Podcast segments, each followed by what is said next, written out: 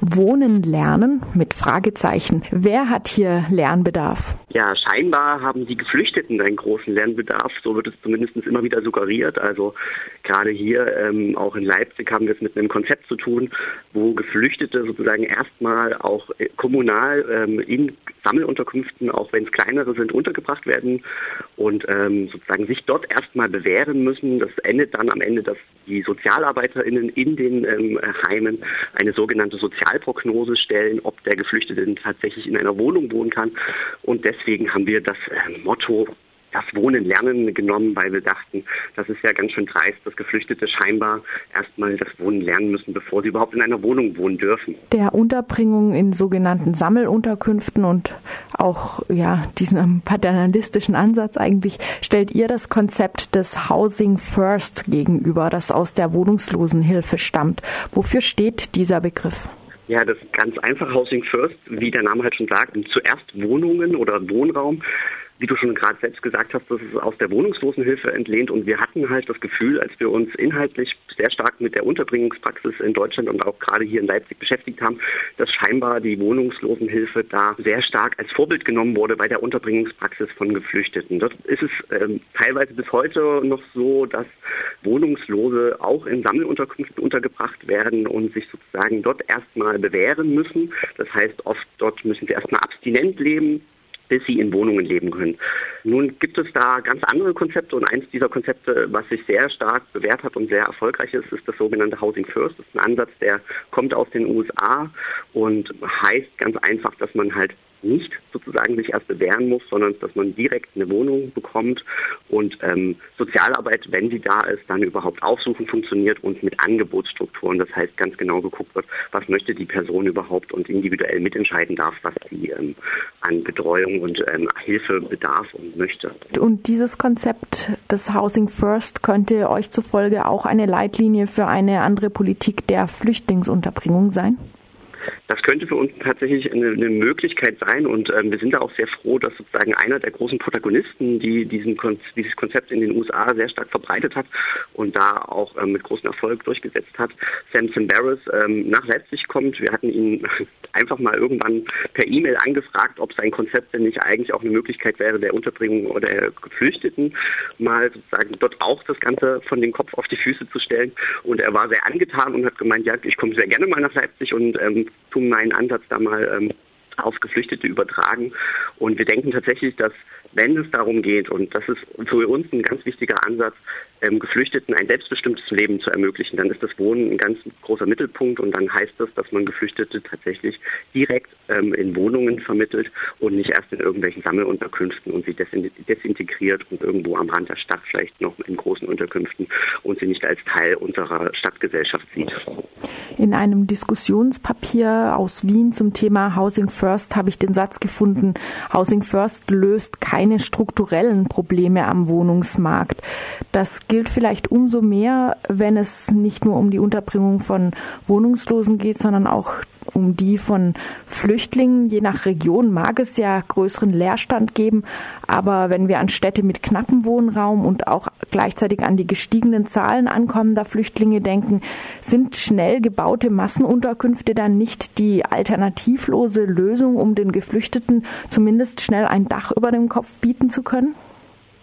Das kann vielleicht sozusagen für den ersten Moment erstmal ähm, so gelten, aber sozusagen natürlich muss ähm, wenn wir die Geflüchtetenunterbringung uns angucken, das gesamtgesellschaftlich angeschaut werden. Und da haben wir es natürlich mit Städten zu tun, wo Wohnraum knapp wird und wo wir sozusagen auch gleichzeitig starke Bewegungen langsam sehen und auch brauchen, die mehr Wohnraum und vor allem mehr günstigen Wohnraum für alle fordert, die sogenannten Stadt für alle Bewegungen. Und auch das denken wir in unserem Symposium mit, indem wir sozusagen dort einen Workshop haben, wo wir diese ähm, Stadt für alle Bewegung und die Refugees-Proteste zusammenbringen. Und wir denken einfach, wenn, dann ist das sozusagen die Perspektive auf die Zukunft. Wir brauchen ähm, stark viel mehr Wohnungsbau in den Städten, viel mehr genossenschaftlichen Wohnungsbau, viel mehr Wohnungsbau für alle und dann halt auch für Geflüchtete. Wenn ich jetzt so frage, gibt es nicht gegenwärtig keine andere Lösung als Massenunterkünfte, dann haben wir es vielleicht auch da schon mit so einer dieser gegenwärtigen Denkblockaden und Perspektivverengungen zu tun, über die das Symposium explizit hinausweisen will, hin zu Spielräumen für Neuorientierung. Kannst du andere Beispiele nennen für solche Denkblockaden und Perspektivverengungen, die beim Thema Flüchtlinge und Wohnen aktuell ja das Bild, die, die Räume des Denkens einschränken? Ja, also das kann man hier auch gerade in, in Sachsen und in, Leipzig ganz gut ähm, sozusagen sehen. Da sehen wir irgendwie zwei Denkblockaden. Einmal die ähm, landespolitische Denkblockade, die davon ausgeht, sozusagen, dass Geflüchtete nur temporär im Land sind und ähm, deswegen am besten nur in Sammelunterkünften, vielleicht noch in Feldstätten und äh, in anderen äh, erbarmungslosen ähm, Unterkünften ähm, untergebracht werden, die natürlich absolut menschenunwürdig sind und fürchterlich und natürlich absolut absurd, auch wenn man davon ausgeht, dass in Sachsen natürlich ein hoher Leerstand ist. Ja, wir haben es ja auch in Sachsen mit so einer konstruierten ähm, Ausnahmezustandssituation zu tun. Also man hat einerseits Wohnraum und andererseits ähm, macht man da Zelte auf und äh, bringt Menschen oft in, in, rassistischen Gegenden unter, in äh, fürchterlichen Unterkünften. Das ist so die eine Denkblockade, ja, dass sozusagen man das nur so temporär sieht. Die andere Denkblockade ist halt vielleicht, wenn man sozusagen so einen scheinbar progressiven Ansatz nimmt der Sozialarbeit. Ähm, haben wir dann sozusagen eher auf einer kommunalen Ebene wie in Leipzig, wo halt so gesagt wird, ja, wir, wir, wir schaffen sozusagen, wir wissen, dass Geflüchtete lange bei uns bleiben, potenziell, die sind die neuen Bürger in der Stadt, aber die werden erstmal als Defizitwesen wahrgenommen. Ne? Also als Defizitwesen, dass sie erstmal nicht in Wohnungen wohnen können, dass sie vielleicht mit Problemen belastet sind durch ihre Flucht und Traumata und so. Und deswegen schaffen wir sozusagen Orte, wo sie zwar in, in, Sammelunterkünften, die dann aber kleine Unterkünfte sind, aber wo sozusagen auch erstmal so paternalistisch ein Sozialarbeiter zur Seite gesetzt wird und geschaut wird, ja, wie, wie lebst du? Und das sind so, so mehrere Denkblockaden, mit denen wir handeln in dem Symposium und die sozusagen eine große, ähm, ja, große, große ähm, Diskursarbeit bedeuten. Was wäre da ein Gegenmodell, also gerade zum letzteren Ansatz, zu dem sozialarbeiterisch-paternalistischen? Also ein Gegenmodell wäre zum Beispiel, dass man Orte schafft, wo sozusagen einerseits Beratung möglich ist, Orte der Begegnung schafft ähm, und zu Geflüchteten einfach sozusagen sagt, hier diese Orte gibt es, hier kannst du, wenn du Hilfe brauchst, diese Hilfe in Anspruch nehmen, aber du musst es nicht tun. Ähm, das ist einfach ein großer Unterschied zu, wir, wir sagen dir, wie es zu tun ist und was du zu tun hast.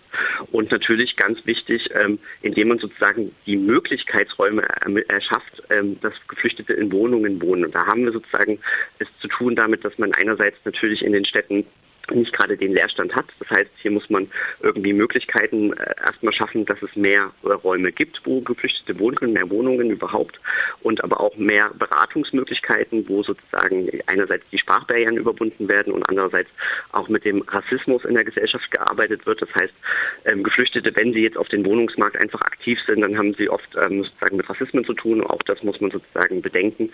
Da braucht man ähm, Beratungsangebote. Zum Beispiel in Berlin gibt es ein Konzept, Konzept, das heißt Kontaktstelle Wohnen. Da können Geflüchtete hingehen, wenn sie eine Wohnung suchen und dort wird sozusagen ihnen eine Wohnung vermittelt. Das sind Leute, die verschiedene Sprachen sprechen, die den Wohnungsmarkt aktiv kennen.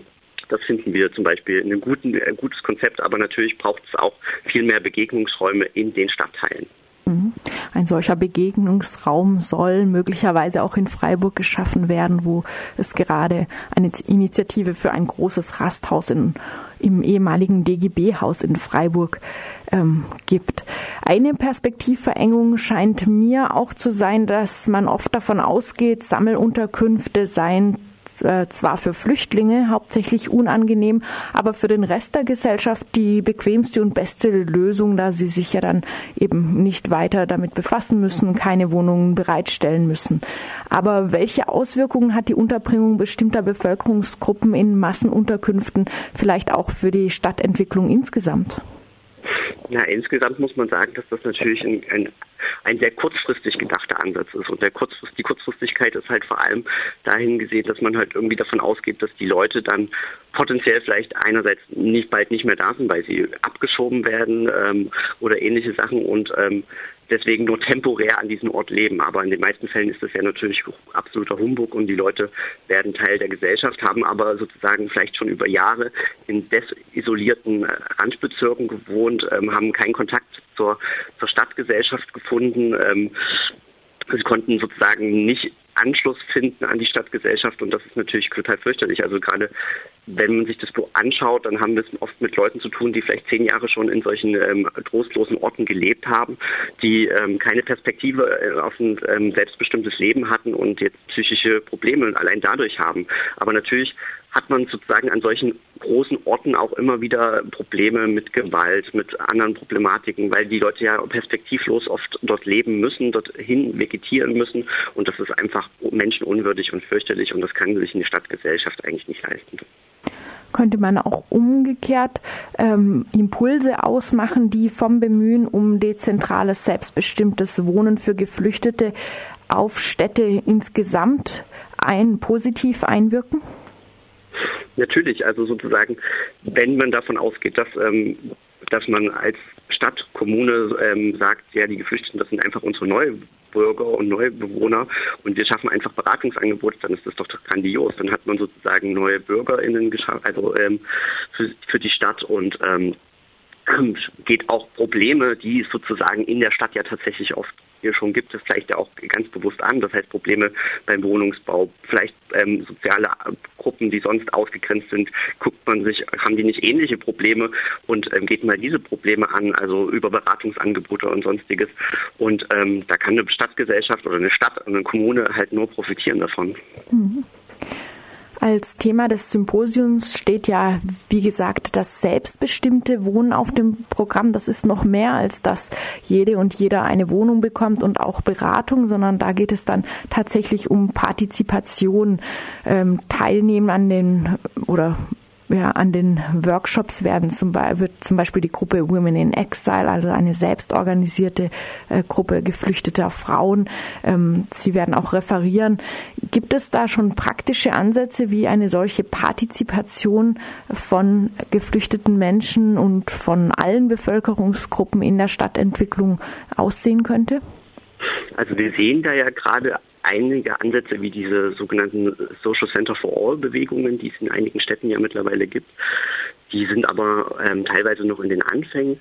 Und wir hoffen sozusagen auch, dass bei dem Symposium sozusagen sich da auch ähm, gute Impulse entwickeln und ähm, neue Gedankenangebote, wie man das angeht. Deswegen ähm, ist das Symposium auch so ein bisschen zweigeteilt aufgebaut. In der ersten Runde wird es sozusagen Vorträge geben, wo sozusagen nochmal in einem großen Überblick ähm, zur Unterbringungspraxis überhaupt, wie ist das ähm, ähm, in Deutschland, aber auch wie sozusagen sehen ähm, selbstbestimmte Kämpfe von Geflüchteten ähm, gerade aus in Deutschland.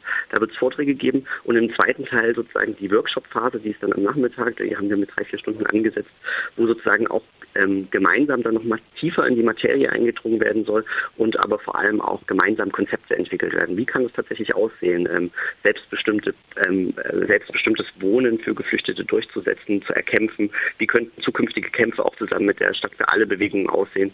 Das wird es dann am Nachmittag zusammen entwickelt werden und wir hoffen da auf jeden Fall, dass da viel, viel Input, viel Output danach auch rauskommt und ähm, wir da auch weitere Ergebnisse präsentieren können.